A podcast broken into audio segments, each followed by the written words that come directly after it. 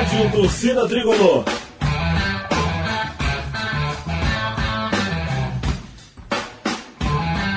Rock Flu.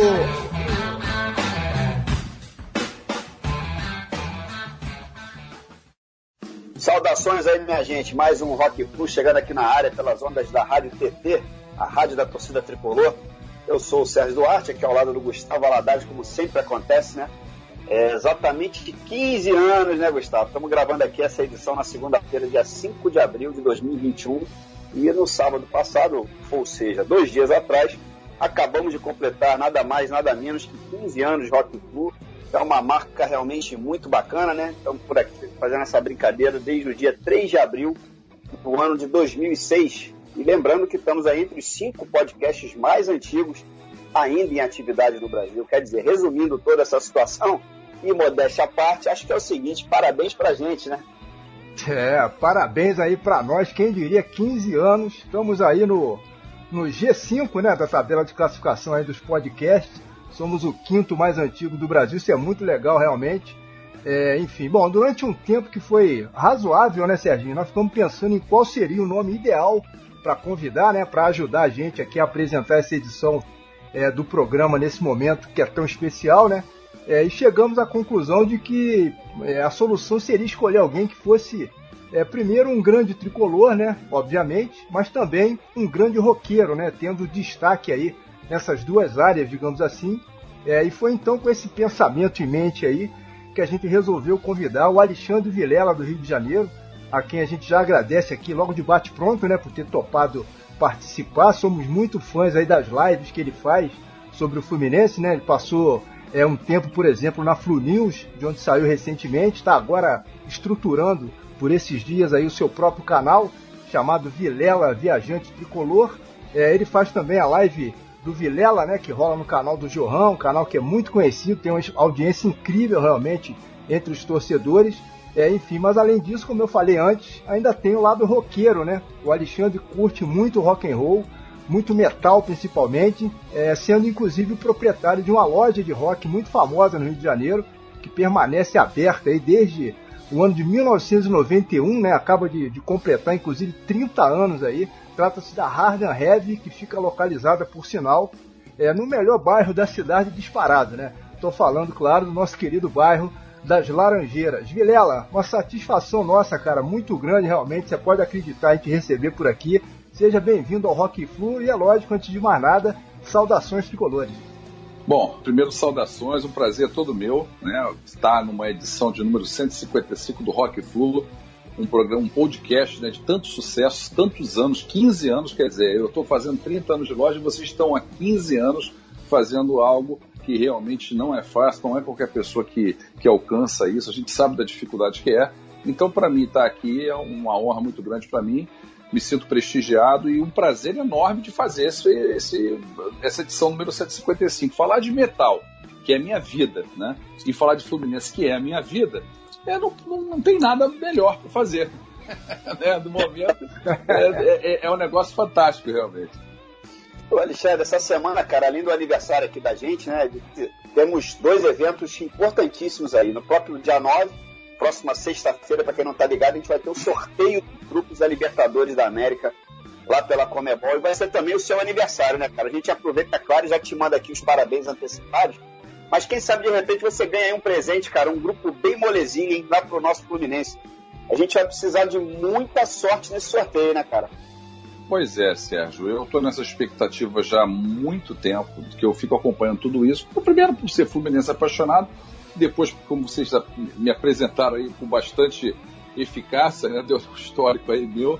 E estava na Flu já há dois anos, fazendo live por tudo que é canto aí do, do Brasil, os pré-jogos todos, depois mesa redonda durante um bom tempo fazendo mesa redonda, apresentando mesa redonda Flu News, e acabei saindo para fazer a minha carreira solo, mas estou no Johan também, que é um amigo, parceiro, que me convidou no dia seguinte que ele soube da minha saída da Flu News.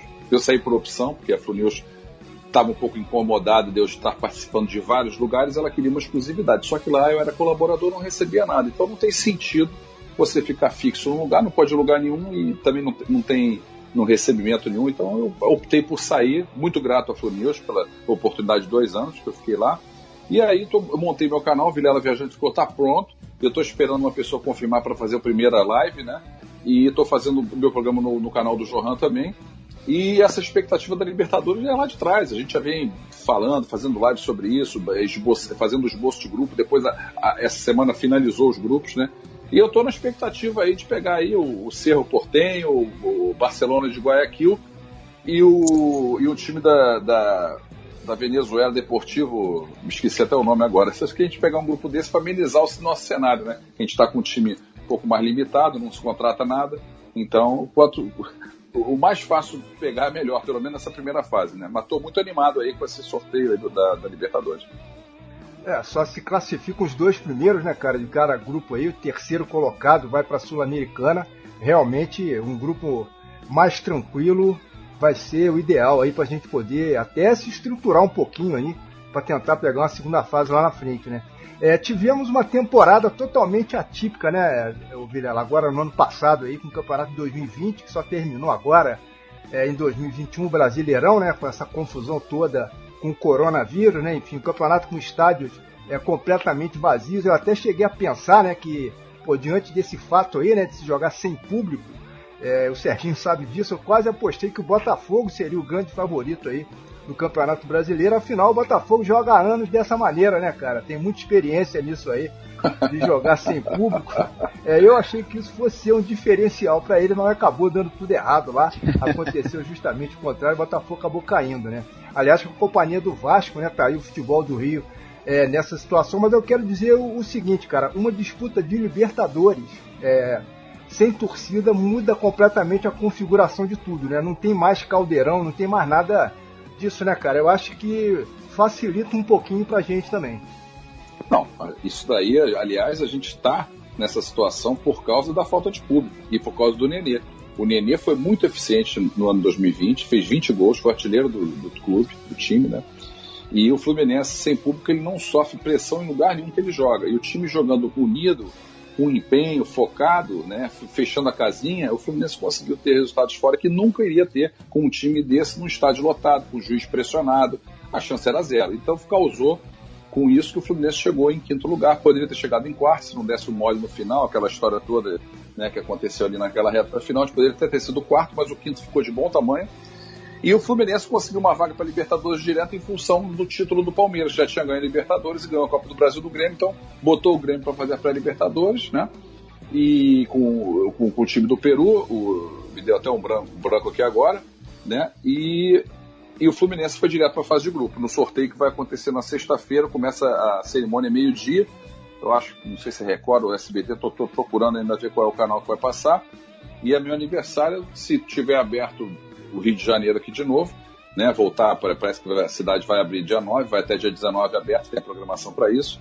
E eu vou ver no Dom Hélio com os amigos e vamos ver lá o, o, o, sorteio, né? Eu sei que não é fácil, mas vamos ver se a gente consegue um grupo não tão ruim que a gente tenha pelo menos um time forte, o resto um, os dois times que a gente possa passar para os oitavos. E aí, gente?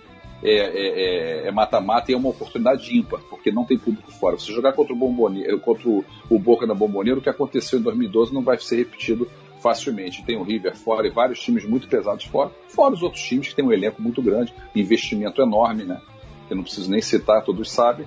Então não vai ser fácil. Mas isso aí pode ser um diferencial sim. E dentro do mata-mata a gente pode conseguir bons resultados. Quem sabe? É, vira outro campeonato, né? Exatamente. É. Vilela, você já deu uma pincelada aí da, da expectativa em relação a Libertadores, cara. Eu queria te perguntar o seguinte: o que, que você está achando é, melhor? O que, que você achou da escolha do Roger Machado? Você está muito cedo, são, foram dois ou três jogos ainda pelo Campeonato Carioca, mas você gostou da escolha do nome dele, cara? Cara, eu particularmente achei boa a escolha, apesar de estar sendo contestado já, que a torcida do Fluminense não é fácil, ele é muito contestadora. É, o Rodair, para vocês terem uma ideia, no passado foi muita crítica em cima do Odair e depois no final, é, que, quando ele pediu demissão por causa da proposta lá do, do da Arábia, o pessoal ficou puto, que achou que ele queria é, é, é teria que ficar, porque já estava fazendo um bom trabalho, o pessoal começou a gostar, mesmo com história de gol cagado ou não, o pessoal já estava gostando dele. E o, e o presidente Mário, apesar de todos é, pensamentos que eu tenho a respeito dele em relação à postura, ele, nesse sentido do técnico, ele foi bem. Ele bancou o cara e manteve, depois bancou o Marcão, que também foi criticado, que, pô, Fluminense vai com o Marcão de treinador, que absurdo, o cara não é treinador, nunca treinou nada, é bangu, horroroso, né? Fez um trabalho cagado ano passado, mas aí ele manteve, o Marcão conseguiu levar o time para Libertadores e hoje o pessoal hoje que contratou o Roger reclama dizendo que tinha que manter o Marcão. Então quer dizer, a torcida do Fluminense é de uma bipolaridade ímpar, né? Tipo assim, se começar a ganhar, vai todo mundo, abraça, é feliz e tal. Se começar a perder, é pior do mundo, é horrível, nada presta. Então isso é um cenário muito difícil. É muito difícil assim. O Fluminense tem um time realmente restrito. A meu ver, tem nove titulares, sendo que oito são razoáveis, um é bem fraco, é o Egídio, e o resto, cara, são os cinco da base e mais algumas peças que são fracas, é aquele pote de geleia que fica no armário, né? É. Você uma hora vai usar aquele pote de geleia, entendeu? Então, na hora que esse jogador entra em campo, além de entrar em campo, além de dar um salário, é, é, ser ruim para o Fluminense gastar dinheiro com certos atletas, você ainda bota o cara em campo que ele prejudica o time, quer dizer, é um, é um cenário duplamente ruim. Então, isso é um problema que o Fluminense está vivendo. Mas talvez, sem público, possa dar uma possa ter, continuar a sorte. Mas a gente tem que ter muita cautela agora. Não está conseguindo é, contratar nada. Babia, que é um jogador que não existe, acabamos de perder o Babi para o Atlético Paranaense. Né? E tá aí, continua aí, é, meio que estaca zero, trouxe David Braz, jogador de 33 anos, zagueiro reserva do Grêmio, que já passou num monte de time, Santos, Flamengo e tal. E é um jogador que vai ser titular, vai ficar no banco. Enfim, complicado, o cenário bem difícil. A, a sorte, Sérgio, e Gustavo, é que o Fluminense tem Xerém. Se o Fluminense não tivesse Xerém, a fábrica de Xerém, o Fluminense hoje eu não sei o que seria.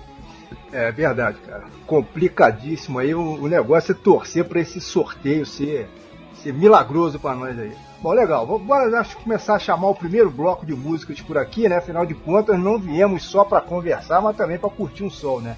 O set list de hoje, pessoal, fizemos questão é, que fosse escolhido inteiramente aqui pelo nosso convidado no programa, né, o Alexandre Vilela, até porque se trata de um profundo conhecedor do assunto, né? Então, é, obviamente a pegada vai ser hard e heavy, né? Justamente no espírito aí da Hard and Heavy, que é a loja de rock and roll, como dissemos, da qual ele é proprietário. Tá falado?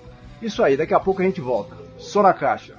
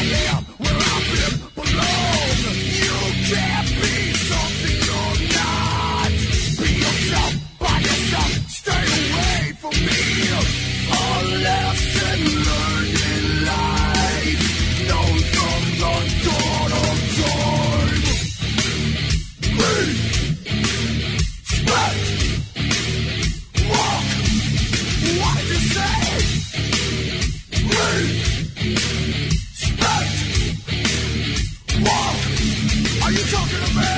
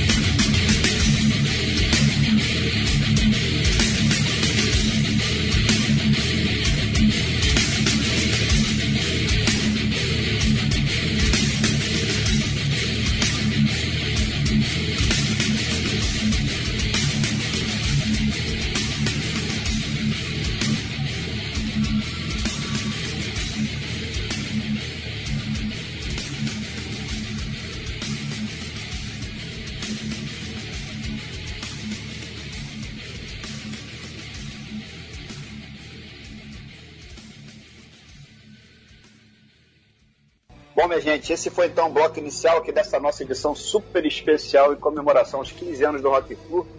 E o que rolou aí foi o seguinte: começamos com simplesmente o clássico dos clássicos, né? Back in Black do ACDC, faixa título do então sétimo álbum deles, lançado no ano de 1980, e que já vendeu até hoje nada mais, nada menos do que 50 milhões de cópias, sendo o álbum de rock mais vendido de todos os tempos. Na sequência rolou outra faixa que comercialmente funcionou muito bem também, né? The Final Countdown do Euro, banda sueca que nos anos 80 explodiu, várias músicas de sucesso e quem fechou esse bloco aí, no caso, foi o Pantera. Estilo aí que se solidificou durante a maior parte da carreira foi o groove metal, né? Que é um subgênero aí do thrash metal e que, embora eles tenham começado, na verdade, até como uma curiosidade, fazendo um som que era mais pro lado do glam metal. Mas a faixa que rolou, a Wall, já faz parte, claro, da, da fase principal, foi pescada do Vulgar Display of Power, o sexto álbum do estúdio, que é de 1992. Vilela, nessa sequência inicial, cara, a gente já tem um belo apanhado né, de várias vertentes ligadas ao rock, que servem de exemplo, digamos assim, para mostrar pelo menos uma parte né, dessa grande variedade que existe. O mundo do rock, na verdade, não é só um mundo, né, cara? Acaba sendo um universo inteiro, né? É, veja bem, gosto musical é muito pessoal, né? Você encontra pessoas que amam certas bandas que outros odeiam. Poucas são as bandas que são uma, uma, uma unanimidade. Eu diria que no rock, que no próximo bloco vai vir uma banda aí no próximo rock, no, no próximo bloco, que é uma unanimidade mundial de heavy metal. Para mim, eles são os caras que revolucionaram o heavy metal, né? No segundo bloco não vou falar ainda, mas no primeiro bloco falando, Back in Black é um clássico da história do, do, do mundo da vida musical do rock. Né? É uma coisa que qualquer pessoa, qualquer pessoa gosta, né? Não só quem gosta de rock, de metal, como uma pessoa comum acha uma música fantástica. Final Fantasy então, é, uma, é, um clássico também mundial, né? E o Europe, apesar de não ter o sucesso que o ACDC teve, mas o Europe, essa música foi uma coisa que tocou em vários lugares, filmes, fantástico. E o Walk é uma coisa particular que eu gosto muito da, da, do Pantera. Os dois primeiros discos do Pantera para mim foram muito especiais, discos muito bons, né? Inclusive já com duas perdas, né? Pantera já morreram o batera e o guitarra. E, e, e, ficou registrado. Eu vi um show do Pantera em São Paulo, fui lá para ver, fiquei até meio, meio chateado, porque foi uma hora só de show. Mas, enfim, eu quis ver os, os caras ao vivo. E, e o Walk é uma música que eu tenho, assim, inclusive o Ronaldinho Gaúcho foi apresentado do Maracanã tocando o Walk. Então aquilo ali foi uma emoção muito grande. A gente esperava que o Ronaldinho fosse apresentar um futebol muito melhor do que ele apresentou. No Fluminense ele não existiu, infelizmente. Mas a apresentação foi fantástica e ele entrou em campo tocando o foi um troço louco, foi uma coisa de louco.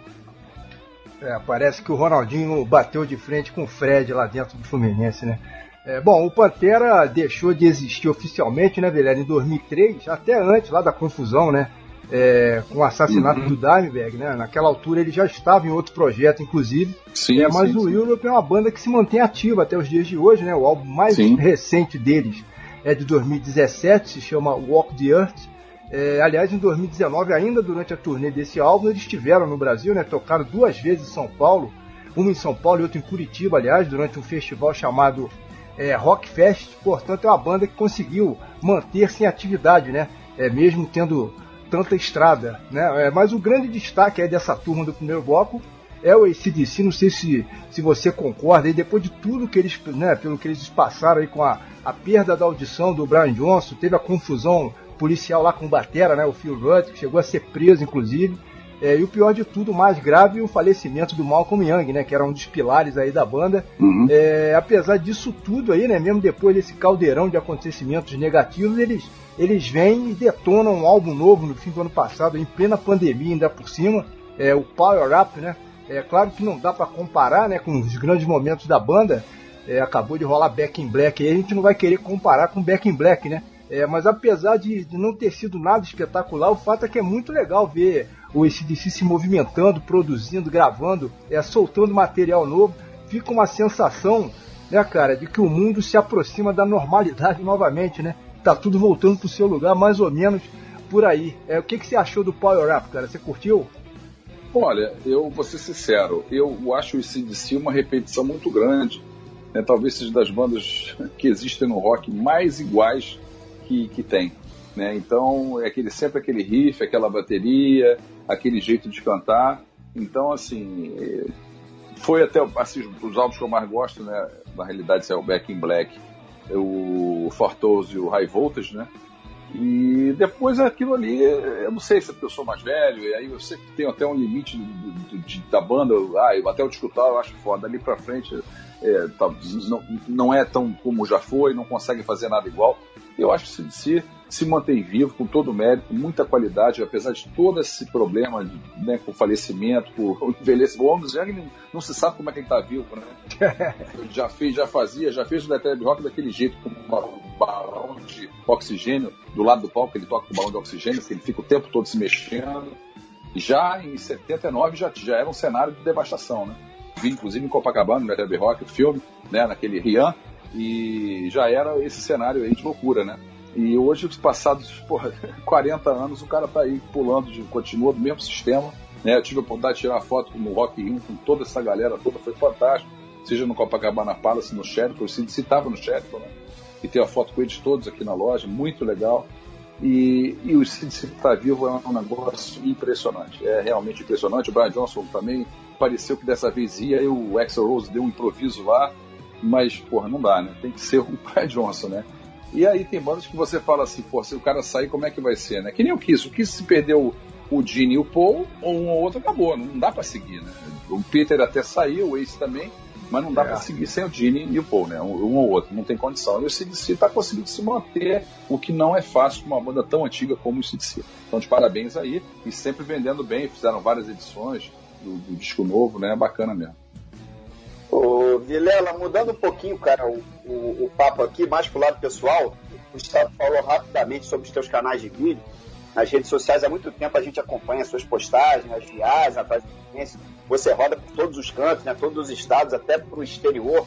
Você costuma viajar também. Mas aí então, de repente, você começou a fazer as lives, né, após os jogos, praticamente nas arquibancadas mesmo, na saída dos estádios. Isso acabou mais tarde evoluindo, né, como, como ideia para você partir para de vez aí para as redes sociais. Eu queria que você falasse um pouquinho, cara, sobre esse canal próprio aí, o Vilela Viajante Tricolor. Você deve ter muita história interessante para contar dessas tuas andanças, né? Bom, vou tentar ser rápido aqui, vou contar o, o porquê de tudo isso, né? Acompanho o Fluminense é, desde 75, sócio desde 70. Em 80 eu já ia todos os jogos no Rio, e daí começou uma trajetória longa de, de assistia jogos de fanatismo e tal. E já fui conselheiro do Fluminense por quatro mandatos, ou seja, 12 anos, não seguidos, mas é, intercalados. E, e depois, em 2008 para cá, eu comecei a ir a praticamente todos os jogos do Fluminense. E com isso, o que, que aconteceu? Me deu uma visibilidade grande de aparecer na arquibancada nos jogos, pela televisão, porque a nossa torcida fora não é grande, é pequena, e eu estava sempre ali. Então começou a falar: caralho, esse, esse cara é, esse barbudo aí, esse, esse, na, na época eu usava cavanhaque, eu tô usando barba desde 2015, né? Cavanhaque desde 2000, de 92. Pô, esse, esse cara de cavanhaque, cara, gordinho de cavanhaque, tá foda. Todo jogo, como é que esse cara. Que isso? Todo jogo o cara aparece, cara. Não é possível. O cara deve pagar pra Sport TV pra aparecer, não é possível. Aí começou assim. Aí eu fui indo tal, os anos foram se passando. Aí comecei também a, a levar as pessoas para os jogos, né? Comecei a, a levar amigos para os jogos, eu organizando a viagem toda, faço toda a operação da viagem, o, o, o aeroporto, o avião, os transfers de, de, aeroporto no local, transfer de jogo, agenda local. Comecei a fazer isso também para os amigos. Começamos a crescer, esse, comecei a crescer esse movimento e sempre nos jogos, seja com quantidade grande, média ou ninguém, ou eu sozinho. E aí a coisa foi indo. Aí um amigo meu uma vez falou para mim, cara, tu tinha que fazer um canal seu, cara, essas coisas que você faz e tudo mais, pô, muito maneiro, cara. Aí eu falei, cara, mas ninguém, eu não sou conhecido, fazer um canal, abrir um canal do nada é uma coisa meio louca, né? Aí acabou que a ideia não foi, não, não foi pra frente.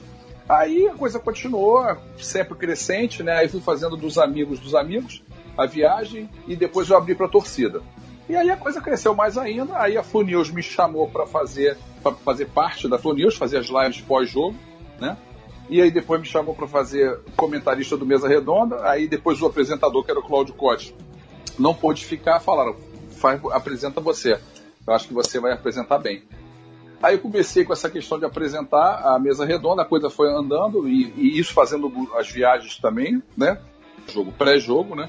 Eu gosto de fazer o pré-jogo, aí entrando no estádio, na, nas cercanias, às vezes no hotel com torcida, nos eventos das torcidas, né? Do, do Fluminense por todos os cantos. E aí começou isso, aí eu acabei saindo da Fluminense por causa do que eu falei no primeiro bloco, né? Antes do primeiro bloco.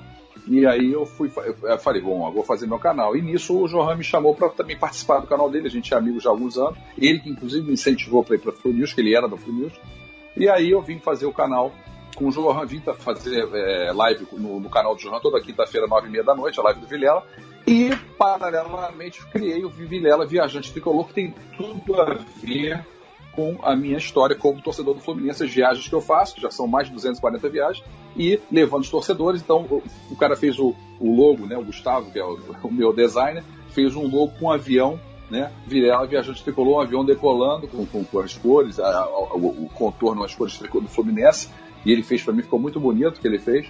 E aí eu já fiz um vídeo de, de apresentação minha, pedindo para todo mundo se inscrever. Em 15 dias aí eu tô com 1.750 pessoas já inscritas no canal quero crescer, logicamente, muito mais, né? Mas, para 15 dias de canal, eu acho que está bem razoável e estou crescendo. E vou fazer uma live aí, estou esperando a confirmação de um jogador para a gente fazer uma primeira live no meu canal e vou começar a fazer lives semanais no meu canal. E quando voltar aos jogos, aí eu vou fazer é, todos os jogos, vou viajar, eu entrando no avião, entrando com os, os, torcedores que vão comigo, porque aí eu vou divulgar o próprio, o próprio Vilela Viagens, que sou eu que faço. Eu, tenho outro Vilela Viagens, que é o que eu faço, e aí eu vou jogar o, né? É, vou divulgar as viagens que eu faço. Primeiro você vai jogar em Maceió, aí eu vou fazer a primeira CSA, aí eu boto lá o pacote, aí todo mundo vem, aí eu faço a estrutura toda, e assim eu vou dar sequência também, junto com o canal, fazendo as coisas que eu gosto de fazer no canal, que é falando, é, falando sobre Fluminense, contando histórias, entendeu? São muitas histórias, né, cara? É uma coisa pessoal. Pô, eu fiz uma live agora quinta-feira que o pessoal não queria que eu fosse embora de 4 horas e 40. Entendeu? Então é uma coisa de maluco, né? Nego ver assim, porque como é que pode alguém falar 4 horas e 40? Não é possível uma live é. desse tempo. Mas eu, eu consigo. Vocês já viram que eu falo muito, e falo sequenciado sem gaguejar. Então, vocês já viram como é que é, né? E, nada, e não tem assim, é da minha cabeça, eu tô falando aqui da minha cabeça. É, é isso. Então, assim, eu tô com uma expectativa que seja bem legal isso aí. É, eu não, não, A propósito, eu não sei se você se lembra, provavelmente não, né? Na primeira vez em que fomos apresentados foi justamente numa dessas suas viagens aí. Eu te encontrei num restaurante em Buenos Aires. Eu, eu saí daqui de Friburgo com nosso amigo Beto Meyer, né, do, do canal Torcida Tricolor, fomos para ver aquele grande Beto, Fluminense grande versus Argentino Júnior, né? É, isso, 3 a 2 para nós, com aquele gol no finalzinho. Foi em 2011, saiu aquele porradeiro lá, dentro e fora do campo. Enfim, a gente foi encontrar uma galera que estava almoçando e aí você estava nesse grupo, né? Depois disso eu já te encontrei rapidamente algumas vezes. Tava lá. É, isso, nas Laranjeiras. É, mas é o que o Serginho falou, né? O, esse Vilela, viajante tricolor, tem tudo para arrebentar realmente, né? Eu imagino até que aquela sua história é, da volta olímpica só de cueca lá, em torno do obelisco de Buenos Aires, é, né, depois que a gente ganhou do Boca lá dentro em 2012, eu imagino que essa seja uma das primeiras histórias que você vai contar no canal, né? Ou não? Cara, essa daí foi uma das vitórias mais épicas do Fluminense, né? Fora, com certeza, foi. Ganhou na bombeira do, Boca de 2 a 1 um, eles com o Riquelme, estádio lotado. E nós, 4 mil torcedores lá, dominamos as ruas de Buenos Aires. Somos, até pouco tempo atrás, não sei agora, né? Até pouco tempo, tempo atrás éramos os, os times, o time mais respeitado do Brasil. Falar no Fluminense lá era um negócio louco, de terror, entendeu? E, e eu falei, cara, pô, se der esse jogo aqui, vou dar, vou, vou dar uma volta, vou dar uma volta no, no belisco. Só que aí na hora que aconteceu, que a gente voltou, que a gente ficou na esquina, naquela pizzaria que tem na esquina, todo mundo lá comendo, comemorando, eu fui pagar minha promessa, mas falei, se eu fizer nu, o nego vai me prender aqui em Buenos Aires. Aí vai ser um horror, né? Preso em Buenos Aires porque fiquei nu. Então eu resolvi, eu resolvi tirar tênis, meia, é, tudo, fiquei com a cueca, tava com uma cueca. E aí eu dei duas voltas correndo. Ninguém entendia nada, né? Os carros passando, eu correndo de cueca. negócio assim, louco, né?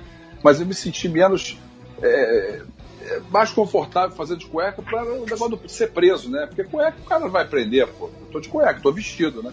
Mas você dá duas voltas de cueca, meia-noite e meia, o beliche passando o carro, né? Naquele chão, naquele asfalto, correndo. Com a cena louca, né? E, pena que não tem as imagens, né? Um amigo meu tinha gravado o início da corrida, mas é um celular pirata CCE e morreu. Né? E aí acabou que não tem mais essas imagens. É, mas é, pô, sensacional isso aí. Mas tem também, como você falou, a participação lá no canal do Johan, né? Que tem uma visibilidade incrível aí. As chamadas lives do Vilela, né? É, hoje em dia tem muita gente fazendo esse tipo de coisa, né, cara? No Facebook, Instagram, YouTube, enfim, vários canais aí produzidos por torcedores, né? que lançam sempre vídeos aí com conteúdo tricolor, todos são interessantes, cada um, claro, né, lá com seu próprio estilo. É, esse engajamento do torcedor é uma coisa muito saudável, né, cara? Muito positiva.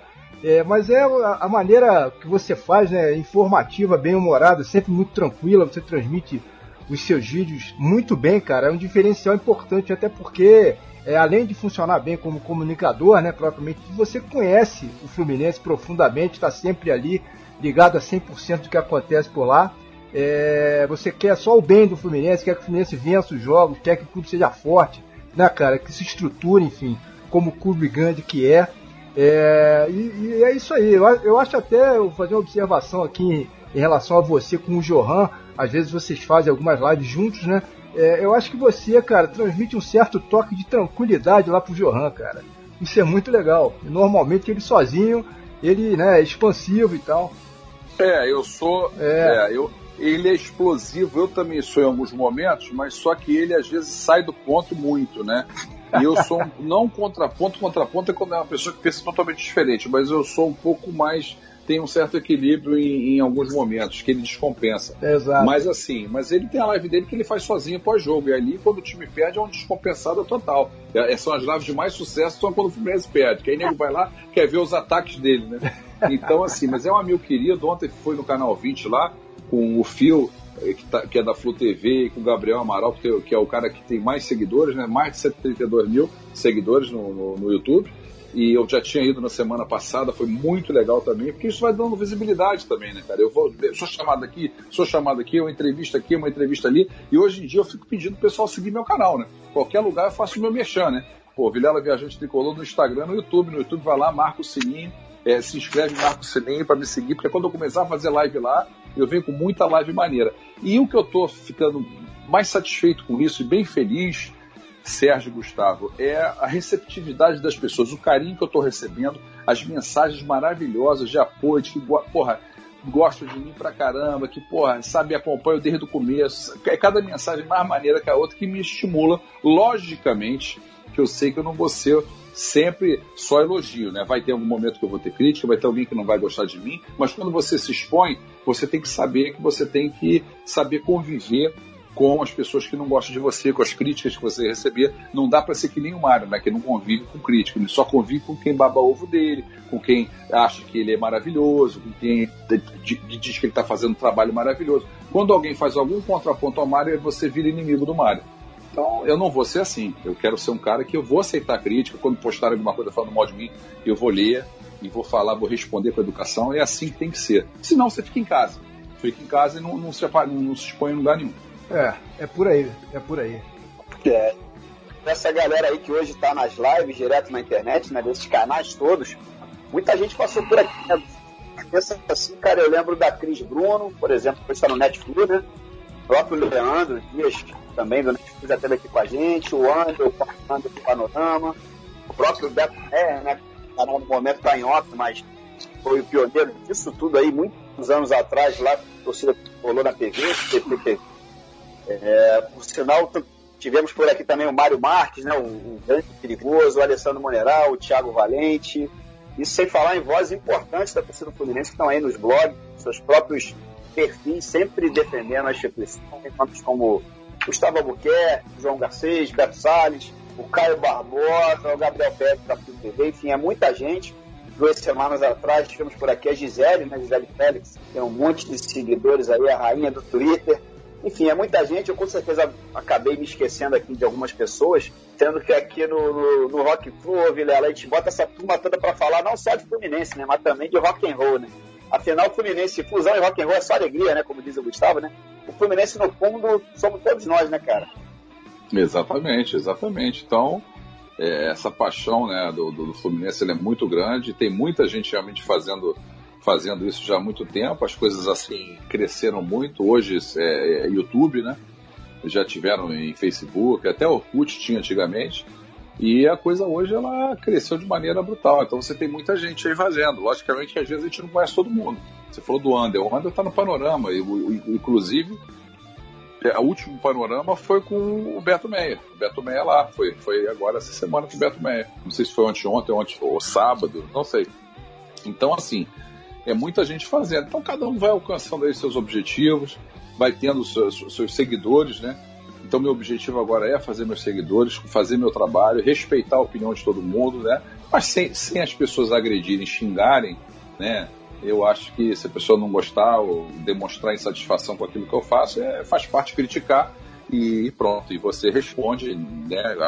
num bom nível e mostra para a pessoa. E, e, e, o meu feedback está sendo muito bom. Eu sei que não vão ser só louros, mas o caminho que eu tô que eu tô, tô, tô, tô, tô indo é, é, muito muito satisfatório por enquanto. E quero fazer, eu quero poder ter uma autossustentabilidade disso, né? Além da, da loja que eu já tenho há 30 anos, eu quero poder ter uma autossustentabilidade com o Fluminense, que é um prazer enorme, sem ganhar um centavo do Fluminense, proporcionando segurança para as pessoas que viajam, indo ver os jogos do Fluminense né? E conseguindo alavancar com o meu canal recursos para eu poder ter minha autossustentabilidade somando as minhas receitas que eu tenho em vida. É, legal. Legal. Bom, mas voltando aqui à vaca fria, né? Conforme se diz aí, retornando aqui pro rock and roll, no segundo bloco teremos mais três pesos pesados aí do rock mundial, sendo um deles, inclusive, uma banda brasileira, né? A gente vai de Slayer, de Angra e de Iron Maiden. Essas três são bandas aí é, que dispensam realmente qualquer tipo de apresentação, né, Vilela? monstros sagrados, né, cara? Cara, Iron Maiden é a banda que eu falei, né? É a maior de todas. Não, não adianta. É assim, não é questão de ser uma opinião que tem que ser isso, mas é uma, é uma, é uma realidade. E quando eles chegaram no mundo do rock, eles mudaram o cenário do heavy metal, né? Ah, mas já tinha Black Sabbath, Judas Priest, CDC, Kiss, Jimi Hendrix, Led Zeppelin, Deep Purple. Tudo bem. Mas quando o Iron Maiden chegou, ele deu outra conotação ao nome heavy metal entendeu? Então, é assim, eles são, para mim, são os, os, os, maiores do heavy metal, são eles, apesar de não ser a banda mais antiga, na minha opinião, entendeu? Na minha opinião. Então, a banda, para mim, de maior história. O Slayer também tem uma grande história, mas, mas já, é, já é um cenário é, de, de, de thrash metal, uma coisa mais, assim, já é, restrita ao público, né? Então, mas dentro do que eles fizeram, na, da história deles, eles têm um nome muito pesado, onde o Sepultura até aparece aí incomodando eles num certo período, né? Aquela época áurea do, dos Cavaleira, do, dos irmãos Cavaleira, né? E o Angra é a maior banda nacional para mim, isso aí, isso aí realmente os caras conseguiram. Eu não sei como estão, conseguem estar vivos com um, um, um remanescente só, que é o Rafael, porque, cara, é uma banda realmente que teve aquele momento em 2001, né? Que saíram é, a banda se desfez, né? Saiu, saiu o vocal, saiu do, dos dois guitarristas, então quer dizer, foi uma loucura aquele momento, né? E o Angra continuou e, e veio fantástico, né? Veio fantástico, essa que é a verdade, né? É... Então assim, cara, é, oh, desculpa, saíram os guitarristas? Não, né? Na realidade os guitarristas ficaram, saíram os outros. Então foi, foi uma coisa fantástica, né?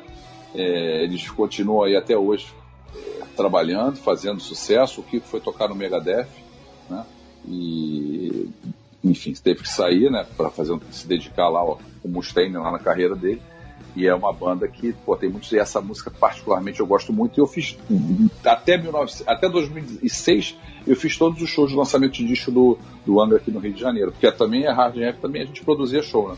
Então eu fiz todo, inclusive um deles no Carnecão para 3.400 pessoas, o Carnecão abarrotado de gente, tocando Angra, lançando disco. No final do show eles me pegam do lado ali e me jogam para a plateia. Foi um momento de muita emoção da minha parte. Ah, legal, que legal, que bacana. Beleza. Bom, Alexandre, vamos fazer o seguinte. Essa é a nossa tradição mais antiga aqui do Rock. Todo convidado que aparece precisa mandar bala aqui para a galera, pelo menos em um dos blocos. Respira fundo aí, capricha no gogó e manda bala. Bom, vamos começar com Slayer Killing Fields, depois Angra, No Pain for the Dead e por último Iron Maiden, é, Where It Goes There. Vamos lá.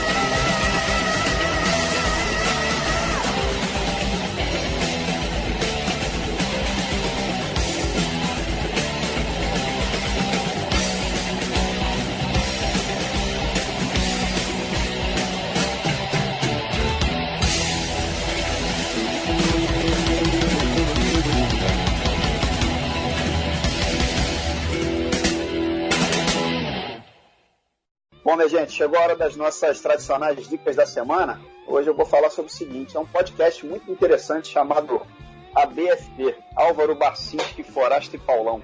Ele leva os nomes aí de quatro jornalistas bem conhecidos, né? O Álvaro Pereira Júnior, da Rede Globo, o Barcinski, André Barcinski, também é jornalista, é roteirista, diretor de TV, e o André Forratieri e o Paulo César Martins, esse último também produtor DJ. Essa é a mesma turma que apresentava antigamente o programa Garagem e marcou época no rádio de São Paulo. O que eles fazem é compartilhar o gosto musical e trazem dicas e opiniões sobre música, cinema, literatura, quadrinhos, até a gastronomia. Um esquema que é bem similar aqui ao nosso o Rock Tour, né, Gustavo? Eles vão mesclando sequências musicais com bate-papo, é muito legal. Fica aí a dica aí, podcast ABFP, Álvaro Bacinski, Forasta e Paulão mole mole de achar, basta procurar em qualquer aplicativo de streaming.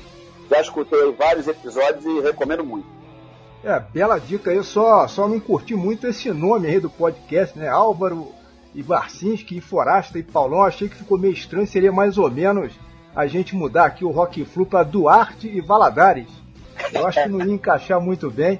Ou então, né, a gente podia ir mudando a cada edição, incluindo o sobrenome do convidado, né? Hoje seria então Duarte e Valadares e Vilela. Fica estranho, hein? Ainda bem que não falou, ainda bem que é. não falou Álvaro Barcelos. Pensei que ia falar Álvaro Barcelos, já ia entrar em depressão aqui. É, muito bom, muito bom realmente. Bom, no meu caso, em termos de dica da semana, eu vou mandar aqui a sugestão de um livro super interessante que acaba de sair do forno aí. É, eu recebi há cerca de duas semanas pelo correio, né? É, o meu exemplar trata-se do Lindo Sonho Delirante, volume 3, de autoria do jornalista, escritor é, pesquisador e colecionador de discos também, né? Bento Araújo, nosso amigo lá de São Paulo, capital. É, já participou várias vezes aqui do Rock Flu, né, Serginho? Através aí dos anos, né? Ele é ex-editor da, da revista Poeirazine, produtor também de um podcast chamado PoeiraCast. Enfim, o, o Bento acaba de lançar mais essa pérola aí. Agora ele está entrando nessa, nessa vibe aí de lançamento de livros, né? É, desse projeto dele, né? Lindo Sonho Delirante, que é uma série de livros é, que por meio de resenhas que ele faz lá, é, em relação a centenas de álbuns, aí ele apresenta a trajetória da música de vanguarda, né, da música experimental produzida no Brasil nas décadas passadas. O primeiro volume é, trouxe álbuns lançados no Brasil entre 68 e 75. O segundo pega o embalo aí foi de 76 a 85 e esse terceiro volume trata então do material que pertence ao período é imediatamente posterior, né? No caso, de 1986 até o ano 2000, provavelmente o volume 4 vem aí, né, pegando essa sequência. É, Para quem se interessar, basta visitar o site, né, o www.poeirazine.com.br. Fica, portanto, a dica, inclusive, para quem quiser correr atrás até dos, dos outros exemplares, né, completando aí a trilogia. Afinal, é coleção que a gente pode garantir, vale super a pena realmente.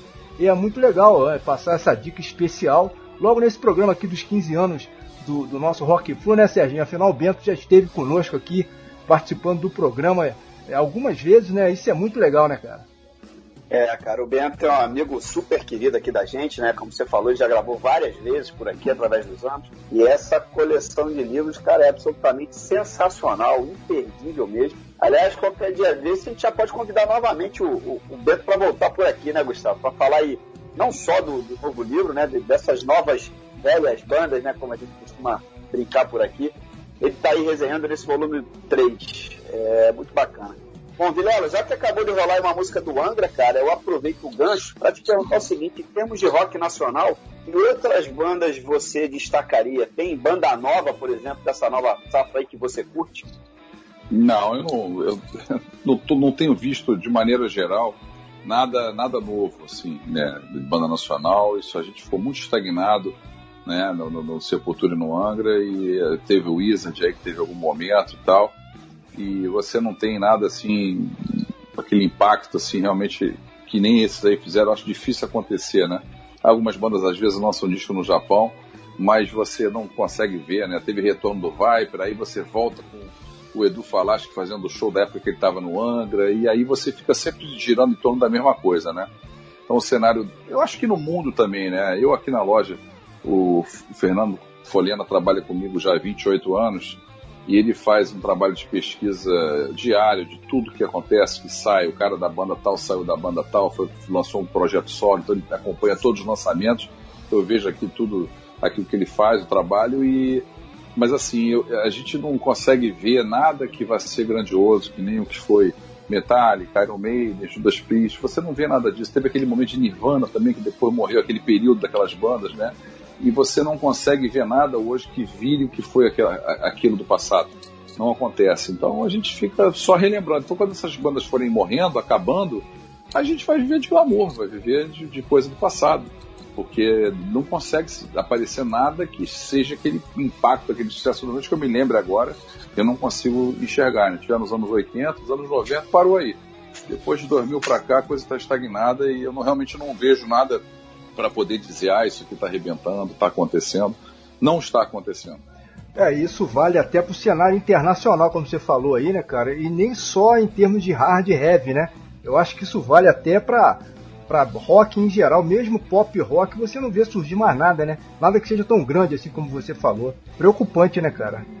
Infelizmente, é esse o cenário. É. Não, não, não, não, não adianta. Aí fica lançando box, aí lança uma banda lança box, aí até Led Zeppelin nesse embalo vai lançando coisa ao longo desses anos. Ele, mesmo que tenham acabado em 80, mas continua lançando ao longo desses, desses anos todos, mais de 40 anos, o Led Zeppelin continua lançando coisinhas, de vez em quando tem um box com vinil. Hoje em dia tem que fazer essas edições especiais para poder, é. poder seguir, para ganhar dinheiro. É por aí. É impressionante, né? Ô Vilela, vamos falar um pouquinho, cara, sobre a tua loja. A Hard Heavy, ela está completando esse ano 30 anos, né, cara? Tá uma coisa incrível. É, você está realmente de parabéns, ainda mais com toda essa dificuldade para esse tipo de mercado, né? Uhum. Atualmente, em razão da, da concorrência com a internet, ainda por cima tendo a pandemia. A Hard Heavy, para quem não conhece, é uma das poucas lojas físicas de rock and roll ainda em atividade aqui no, no Rio de Janeiro, né, cara? E eu tenho uma curiosidade que é a seguinte, cara, o que, que você mais vende por lá? É, se você fosse fazer um top 3 aí de bandas ao longo desses anos todos, o que, que você mais vendeu? Cara, olha só, falando da loja, são 30 anos que, que a gente fez agora, dia 1 de abril. E até engraçada a data, né? 1 de abril, dia da mentira. Mas é o dia que a gente faz 30. É o dia de aniversário. Foi, foi o dia que eu abri a loja, né? 1 de abril de 1991. A gente começou a trabalhar a loja em novembro, dezembro de 90 né? Começamos a ir lá para fora para trazer disco. Antigamente aqui não se tinha disco, né? O cara botava na ponte rock o vinil na parede e falava, Merciful Fate Melissa, se você quiser você tem que gravar, você não pode ter o disco. E é assim que era no passado. Então a gente acabou com isso, passamos a viajar trazendo material fantástico na época e fazia fila na porta, né? Verdade é que a loja fazia fila o dia inteiro, não tinha tempo para comer, e a camisa vendia 500, 600 camisas por mês, era uma coisa muito forte, entendeu? E aí, é, vinil pra caramba, era uma coisa de louco, né? E disco assim, ao longo do, da história, né, eu diria que o Iron Maiden sempre foi o que mais agudo para vender, né? Sempre foi. Hoje em dia, eu não tenho assim o, o, que vende mais. Hoje a gente trabalha com muita encomenda. Hoje o cliente de flutuação da loja, ele reduziu a 10% do meu faturamento. 90% é encomenda de clientes. E nessas encomendas, é, é, cada um tem o seu estilo, entendeu? É. Então, assim, mesmo com a pandemia, que atrapalha muito, né? Lógico, eu estou aqui na loja agora, estou falando com vocês aqui da loja. Eu estou aqui fazendo as coisas da loja, e a gente está vendo aqui algumas coisas, aí imprime alguns pedidos e tal, e, e, fala com os clientes e tal, porque o trabalho aqui é especificamente direcionado 90% a pessoas que compram com a gente. Pessoas que compram há, há 20 anos, há 25 anos, clientes que compram há 10 anos, alguns mais recentes, são caras que compram todo mês, frequentemente. Então, assim, os caras não estando em crise, a gente consegue dar sequência aqui. Quando entra na crise, atrapalha realmente, a pandemia atrapalha. Mas hoje, de todas as coisas que eu faço, a única coisa que está me dando ainda alguma, algum recurso é a loja. Mesmo dentro dessa crise toda, porque todas as outras coisas que eu faço estão meio que estagnadas. Né? Então, assim, é, é, muito ruim tudo isso que a gente está vivendo. É muito ruim que teve as, as, mídias, né, Spotify, tudo isso facilitou muito. Antigamente o Iron Maiden lançava um disco e vendia 500 cópias. Né? Hoje em dia vende 15, entendeu? Então não dá para comparar o que já foi e o que é hoje. Mas a gente consegue estar vivo em cima de um custo operacional baixo, né? E em cima de uma clientela que a gente tem que é, é fiel à loja e que são viciados em comprar as mídias físicas que a gente traz do Japão, da Europa e dos Estados Unidos. Então isso faz com que a gente, é, assim, eu, dando um exemplo que já aconteceram algumas vezes, o cliente chegar e falar assim, cara, você está procurando disco tal? Um amigo falando pro outro, né? E o cara veio falar com a gente. Vai na Hard Heavy. Se eles não acharem, desiste do disco. Não, você não vai encontrar, não vai achar esse disco no mundo. Então, quando a gente recebia esse tipo de comentário, era, era um elogio muito grande, era um prazer muito grande. E aí a gente faz um trabalho de peneira aqui, o, o Fernando Folena é especialista nisso, um conhecedor profundo do rock, mais até do que eu, né? mais, ele é mais velho que eu um pouco, está fazendo 59 esse ano, eu estou com 55, e é um cara extremamente dedicado, foi, fez guitarras lá atrás, eu, te, eu, cheguei até a fazer com ele depois, mais à frente, uma versão mais nova do Guitarra do Niterói, mas ele fez com o Paulo Cisino mais tempo atrás, e é meu amigo já, ele está comigo há 28 anos, quer dizer, eu abri a loja é, e depois de dois anos eu abri a loja de Ipanema, condicionado a ele aceitar para trabalhar comigo. Ele aceitou, foi gerenciar a loja de Ipanema. Aí depois eu fechei Ipanema em 2008, né, ali na Visconde de Pirajá, e mantive toda a estrutura no Flamengo, que era a loja tradicional, onde eu fiz centenas de tardes de autógrafos, de eventos, shows. É, shows não, quer dizer, a tarde de autógrafos oriundo de shows que eu fazia, né, venda de ingresso. E, e o Fernando está comigo há 28 anos também, e faz um trabalho fantástico nesse front com os clientes, entendeu? E busca essas encomendas todas, que faz o diferencial. Isso eu posso falar com humildade que ninguém faz. O que ele faz não existe ninguém que faça. E muito provavelmente, com certeza, já afirmando, por isso que a gente ainda está vivo. Porque se a gente não tivesse esse trabalho específico, a gente não teria como viver de flutuação. Nego entrar na loja para comprar CD, se eu montar uma loja no Rio Sul, eu vou quebrar. Não é. vai entrar ninguém para comprar, entendeu? Não é um mercado para você vender. Se eu botar no meio da rua, não vai acontecer. Então, basta ter um lugar, um espaço físico, como se fosse um showroom, uma loja, pode ser como estou agora aqui no Shopping Laranjeiras. A pessoa vem, é bem recebida, num ambiente agradável, com ar-condicionado, e faz a sua encomenda e, e, vê o que tem aqui na pronta entrega. Então, basicamente, eu dei um resumo da, do que foi a loja, da história da loja. Fizemos muitos shows também, muitos eventos, shows no, no Canecão. Eu fiz três shows fantásticos no Canecão. Blind Guardian, Nightwish e, e Anga, shows fizeram 3.300, 3.400 pessoas. O dono do, do Canecão, o Mário Priori, me abraçando e feliz da vida. Meu Deus do céu, o que, que é isso aqui? Nunca vi isso. Entendeu? Eu, tinha, eu tinha moral com o Canecão que vocês não têm noção. Não tem dimensão da moral que eu tinha no Canecão. É. Só que ele fechou, aquela tristeza toda que a gente já sabe. E que, que saudade do Canecão, né, cara? E você, você falou no. Pelo amor Você de falou Deus, no Paulo Cisino aí, pô, grande tricolor também, já fizemos um rock flu com ele, fizemos um especial guitarras aqui com ele que foi muito legal. É. Não, nem, nem sabia que o Cisino era tricolor, pra ser sincero. Verdade. Tricolor também. Paulo, Paulo é. Reves, grande Aí o Folhena e o Fernando Folhena também é tricolor. É, sempre meu reduto de tricolor. Né? É, é, é, é um negócio. É. Depois, depois vamos engatilhar uma, uma entrevista com ele também. Aqui, uma coisa interessante, cara, é que depois de tantos anos da loja funcionando no, no bairro do Flamengo, né? Agora sim você abandonou aí essa ideia de Flamengo, né, cara? A loja tá aberta no bairro correto, que é o bairro da Laranjeira. Pois é, cara. Ah, isso aí você tem que abrir logo uma loja do Fluminense aí do lado, uma só tricolor, sei lá, vai ficar perfeito aí, cara. Era, você sabia, você sabia o, o, Sérgio e Gustavo, você sabia que era um desconforto que eu tinha? Onde é que é a sua loja? Eu tinha que falar que era no Flamengo, cara. Isso é uma vida inteira de desconforto com essa porra. É uma coisa realmente desagradável, cara. Pô, aí às vezes eu não respondia o Flamengo, fica ali perto da praia de Botafogo, no Marquês de Abrantes, pra não falar nome. Porra, que coisa desagradável, cara. Mas aí, e pior que eu moro lá, né? Eu moro no Senador Vergueiro, quer dizer, eu tenho que falar que moro lá, quer dizer, continuo no bairro, né? Mas assim, é, o bairro é bom, mas o problema é que o nome é ruim, né?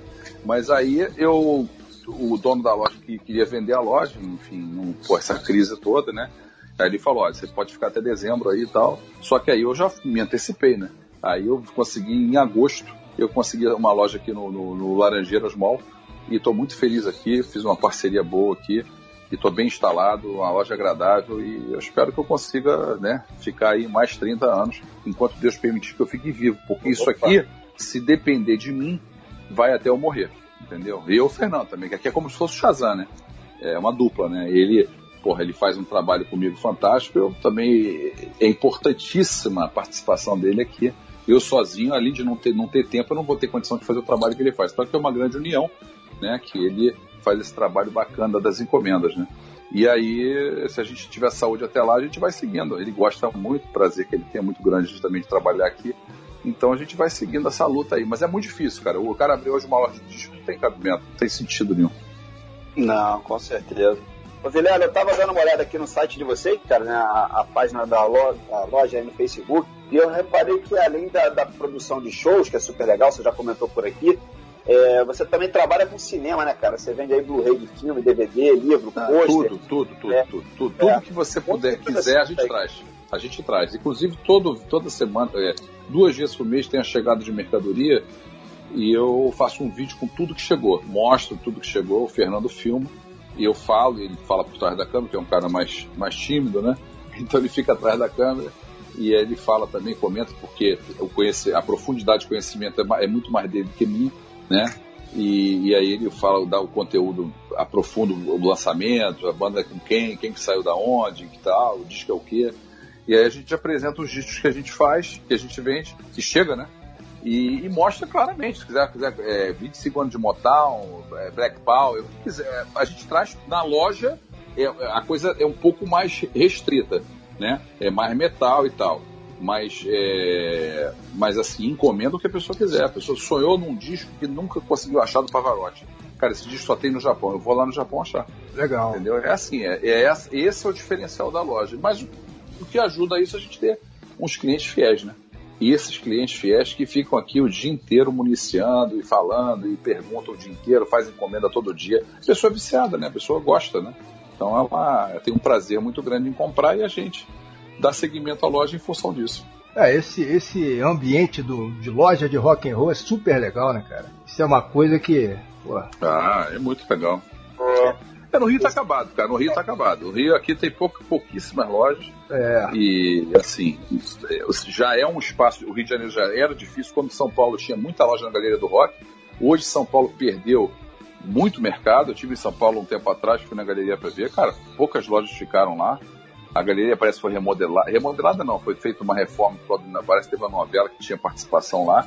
E tá até legalzinha e tal. Mas, assim, loja de rock, pô, dos que tinha, ficaram assim umas 10, 12. Algumas tradicionais fecharam, acho que umas que eram monstros, que tinham quatro lojas, ficou com um pedacinho só. Cara, o negócio vocês não tem ideia, cara. Mudou muito. Isso em São Paulo, você imagina no Rio. É. Porque o mercado aqui, o cara faz o show em São Paulo, faz o show em Curitiba, em Porto Alegre não faz no Rio. Porque no Rio dá prejuízo. Então aqui a gente literalmente é guerreiro de continuar. Mas eu vou, enquanto eu puder lutar, eu vou lutar. E se a loja, se eu não depender de nada para viver, da loja, aí que a loja vai até eu morrer. Aí que vai até eu morrer. Aí não vai, aí que não acaba. Aí você pode ter certeza que não acaba. Aqui só acaba se eu não se eu morrer. Ou, ou Fernando, alguma coisa que realmente, né, que a gente não possa dar sequência ou financeiramente, né? Mas senão a gente vai continuar lutando aqui, porque é, a gente sabe que tem muita gente que gosta, a gente tem prazer de, proporcionar essa, essas coisas para as pessoas. Né? Quando a gente viajava antigamente, trazia coisa, era fantástico. Japão chegava de viagem, um negócio que você não tem ideia. Pessoal na porta, fila, emocionado vendo as coisas que chegavam. É uma coisa de É muita história, cara. 30 anos é muita vida.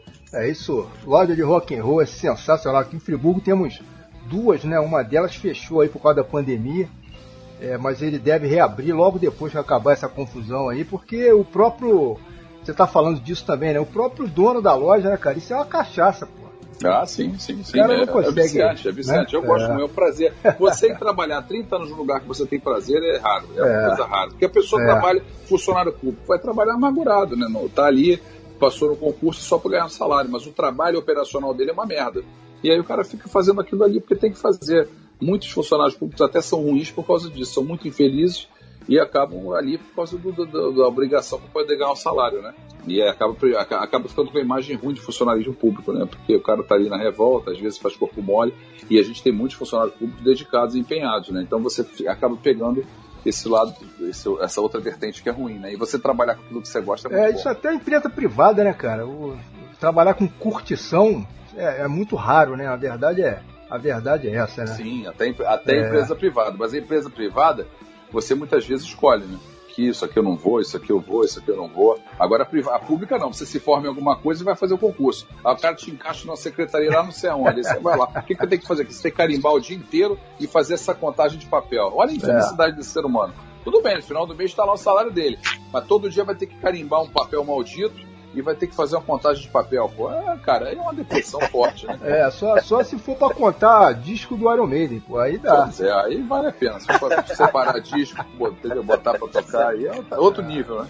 Aqui, legal. Bom, minha gente, no próximo bloco, né, e que inclusive vai ser o bloco derradeiro aqui de hoje, é, vamos inicialmente de Motley Crue com Looks That Kill, pescada do Shout of the Devil, né, o segundo álbum deles, de 1983, teve um sucesso incrível na época, vendeu pra caramba aí, a ponto de faturar quatro discos de platina, uma banda que sempre teve muitos fãs. É, aqui no Brasil, né, Vilela? Estiveram por aqui, inclusive, num Rock in Rio recente, Eu fui. Não, não, não, não, eu fui não. Era num show em São Paulo. Tá, você foi, foi no show de São Paulo, né? Um show em São Paulo É. que eu fui. É, aí tocaram no Rock Agora me deu um branco. Tocou no Rock Rio também, é verdade, verdade. Não, Tocou no Rock in Rio. tocou, eu, eu fui lá, eu tava lá, foi em 2015. É, eu fui também, eu tava É. lá, eu tava lá também. É. Eu, eu falei aqui, é porque eu tô muito fixado no show que eles fizeram em São Paulo antes, que eles nunca tinham vindo no Brasil. Aí eu fui a São Paulo ver o show, Ah. entendeu? E aí acabou que eles apareceram aqui no Rio, é verdade, bem lembrado. É, eles foram. Eles vieram- eu também fui no show também aqui, É. aqui no, no, no Rock Rio. Todos, aliás, todos os Rock Rios eu fui pelo menos um dia. Todos, sem nenhuma exceção. Não tem, não tem recesso. Eu também, cara. Eu também. Eu tenho, eu tenho essa. Eu tenho essa meta aí também. É, 2015 eles fizeram o dia do Metallica. O Metallica que foi o, jo- o show principal, né? Isso aí, isso aí, É. bem lembrado. Já, já tinha me dado branco. Porque eu tô, eu tô na minha cabeça com esse show de É. São Paulo. Eu achava que ficou eternamente show de São Paulo, mas aí depois eles acabaram aparecendo aqui no Rio de Janeiro, no Rock Rio, que foi maneiríssimo também. O show deles é muito bom, muito bom. E você sabe que eles não se falam, né? É um negócio, é, é, é um negócio louco, né? Cada um não, não- não- não vai de um jeito pro show. É um negócio esquisito pra caramba ali, viu, cara? Caramba, É, caramba. o show do Motley Crue é um clima estranho. Clima bem estranho. Bom, essas duas outras atrações que vão fazer companhia aí ao Motley Crue serão Def Leppard com Photograph, da escada do Pyro Man, álbum deles de 83, meu favorito aí por sinal. E o Nightwish puxa, puxa a faixa que vai rolar, um clássico absoluto do seu repertório, né? O Wishmaster. No caso, a faixa título do terceiro álbum de estúdio dessa banda, que é da Finlândia, né? Isso aí. Ano de 2000.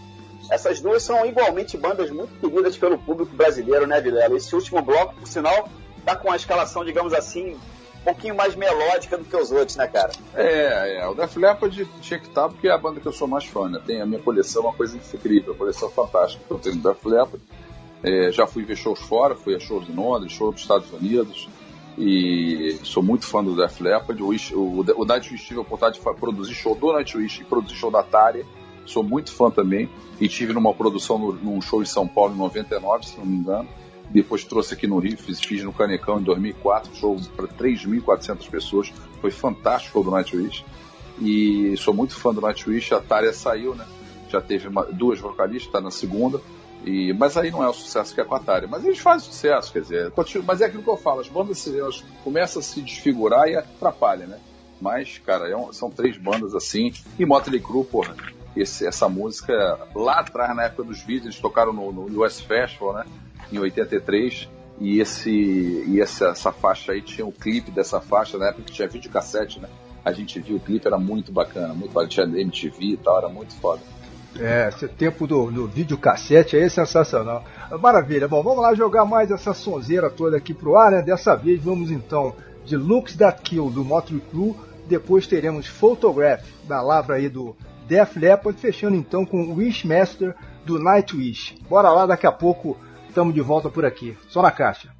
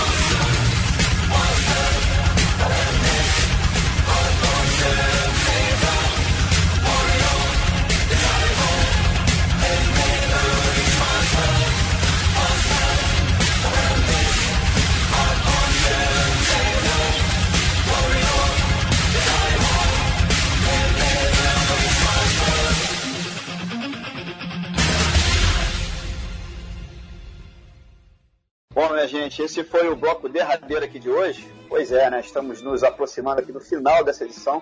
Está sendo uma edição comemorativa aqui dos nossos 15 anos do Rock Flu, completados no último dia 3 de abril de 2021. E é hora de deixar registrado aqui, claro, uma, mais uma vez, né, os nossos agradecimentos aqui para Alexandre Vilela, do Rio de Janeiro, por ter aceitado aí o nosso convite, topado participar aqui do podcast, super tricolor, super roqueiro também, fã especialmente de heavy metal, né? Cara, muito obrigado mesmo. A gente espera que você tenha curtido aqui a brincadeira, tanto quanto eu e o Gustavo curtimos. Tá falado? Acho que valeu, né? Porra, cara, eu adorei, cara. Tô, tô, cara, fiquei até emocionado aqui com isso aqui. É um negócio muito legal, é uma coisa muito legal esse trabalho de vocês aí, que vocês fazem há 15 anos, é muito bacana. Vocês arrumarem as pessoas que vocês acham que é interessante trazer para o programa. Eu acho que isso deve ser, isso deve ter muitos seguidores, vocês devem ter muitos seguidores que acompanham, porque realmente é muito interessante. Né? Você traz a informação né, sobre a pessoa, a trajetória da pessoa, vocês debatem sobre música, vocês dão um histórico da música, do disco, o ano, sempre algum comentário. Então, assim, cara, achei muito bacana mesmo, cara. Eu, eu, olha, eu vou, depois eu vou ver, pronto, eu vou ver como é que ficou. Eu vou escutar, inclusive com as músicas, vou botar para escutar com as músicas. eu, que, eu agradeço, eu que agradeço. Eu tô muito, muito feliz de ter feito aí esse daí. Quando tiver, você me manda link, não sei como é que faz, como é que é o sistema. Você me manda que eu boto na minha página no Instagram e no Facebook e divulgo, né? É, na minha rede para o pessoal dar uma sacada lá e tal. Eu falando um pouco da minha história aqui de, de, de loja, né? Um pouquinho da história do Fluminense. E as pessoas acabam. Porque na realidade eu tenho alguns, alguns torcedores do Fluminense que são também roqueiros. Então, não vou dizer que é a maioria, mas tem uma galera legal aí, cara, que gosta, que me acompanha da Rádio Heavy e é Fluminense. É muito legal, é uma combinação boa, né? É, eu, eu diria que é uma combinação perfeita, rapaz. É, é. perfeita, perfeita, exatamente. Então. Ainda, ainda fizemos uma dobradinha, né, Gustavo? São 15 anos de Rock Flu e 30 anos de loja de hard é. rock. É, ainda tem essa. É, vocês, é muito difícil. Vocês né, foram cirúrgicos. realmente de parabéns, cara. Vocês foram cirúrgicos. Vocês foram cirúrgicos. Eu acho que. Eu não sei como é que é a expectativa de, de, de, de audiência e tudo, mas acho que deve ter alguma audiênciazinha legal para quem gosta de rock. Vai ter pela curiosidade também de saber um pouquinho sobre tudo isso, né? Quem não conhece ainda da minha história e da história da Hard Heavy, coisa ligada ao Fluminense, e mais esse set list aí, eu acho que vai acabar nego ficando curioso aí. Aí quando vocês tiverem o material, me manda link, me manda como é que, né? para eu poder divulgar aqui, porque fiquei muito feliz aqui de ter podido participar. É. Legal, cara, legal, muito legal. Bom, todo, todo esse tempo aí, né, com mais de 150 edições, o Serginho comentou aí, a gente está. Esse programa aí é comemorativo dos nossos 15 anos, né? Nesse tempo todo, a gente já tocou por aqui todo tipo de banda, né? Que fazem parte, obviamente, do universo do rock, né? Nós vamos de blues acústico, por exemplo, até metal extremo, sem problema nenhum realmente, né? E como convidados já recebemos por aqui ex-atletas do Fluminense, é, os casos do Paulo Vitor, do Manfrini, do Romerito, né? É, estiveram por aqui também alguns integrantes das comissões técnicas do clube, né? Em determinados momentos, aí hoje muitos deles já não estão mais dentro do Fluminense, enfim. É, isso além de vários músicos, escritores, jornalistas, apresentadores né, de, de programas de rádio, de TV, é, quadrinistas, artistas em geral, enfim. É, e por aí vai, sem falar em muitos torcedores do clube mesmo, né, espalhados aí por todo o Brasil, sendo que aqui no Rock Flu, na verdade, a gente leva um papo até com torcedores de outros clubes, né, mesmo que sejam rivais aí, é, ou de outros estados que queiram participar do programa, não temos problema é, nenhum com relação a isso, enfim, sendo que o combustível principal aqui desse nosso hobby, né, dessa nossa cachaça, né, Serginho, é, nesses anos todos aí são as amizades, né, que a gente vai deixando pelo caminho aí, gravamos com muitos amigos nossos mesmo, né, que já eram do nosso convívio, mas o mais legal é a quantidade de novos amigos que a gente vai fazendo também aí durante o percurso, né? Esse aqui é o mais legal, né, Vilela? E eu imagino que seja assim para você também lá com, com as suas viagens, com a loja também, conhecendo tricolores de todas as partes do Brasil, roqueiros também, enfim, até do mundo, né? Você que vai até pro exterior aí, atrás do Fluminense, e o, o que a gente leva da vida é isso, né, cara? é a vida que a gente leva. E, e, e são realmente momentos que ficam marcados na nossa mente. É, é, apesar de eu, às vezes, não ter memória tão, tão boa para outras coisas muito lá de trás, mas são coisas realmente muito prazerosas e, e, a gente vai guardando aí em material fotográfico, em vídeo também. E isso que vocês estão fazendo é muito legal, realmente, é muitos anos, muita dedicação, e faz copo, e faz camisa, e faz aquele negocinho de porta-copo, pô, cara, que coisa bacana, cara. Eu realmente é admirável, né? É, o empenho que vocês têm nisso, que vocês vêm fazendo há muito tempo. E só valoriza, né? E só valoriza o rock, a música e essa ligação com o Fluminense. Eu não sei se acaba que outros não assistam, né? Que não seja Fluminense, mas também o foco é o tricolor, né? Mas é, é para quem é tricolor, cara, e gosta de rock, cara, é um negócio que não tem nem como, como dizer, cara. É muito prazer mesmo. E poder estar tá aqui dividindo esse momento, essa, essa quase duas horas de programa aí né? E a gente poder estar dividindo isso aqui, tocando música, conversando, falando um pouquinho da história, vocês falando também da, da história de vocês, das experiências, dos acontecimentos, é muito legal, cara, é muito legal parabéns vocês têm que continuar, cara. Continuar a fazer. Vai, tem, às vezes tem que alavancar. Eu tô, eu tô começando uma trajetória dessa que vocês estão fazendo, só com o meu canal de YouTube, né? Aliás, vou deixar aqui pra, mais uma vez, né?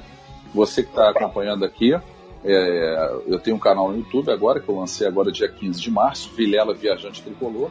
É um canal onde eu faço lives do Fluminense, de resenha, lives com jogadores, vou trazer convidados. E o que é principal, que é o destaque do canal, são as minhas lives é, nos lugares todos onde o Fluminense jogar, eu no lugar, entrando no estádio, entrevistando a nossa torcida, mostrando a nossa parte da torcida no estádio. E isso é uma coisa especial que eu quero fazer, que eu já fazia na Flu News e agora eu estou fazendo no meu canal. Então, você se inscrever lá, vai no YouTube, né? Se inscreve, marca o sininho para você receber as notificações. Também estou no Instagram, marca lá, porque lá tem postagem também para lembrar que eu estou fazendo a viagem.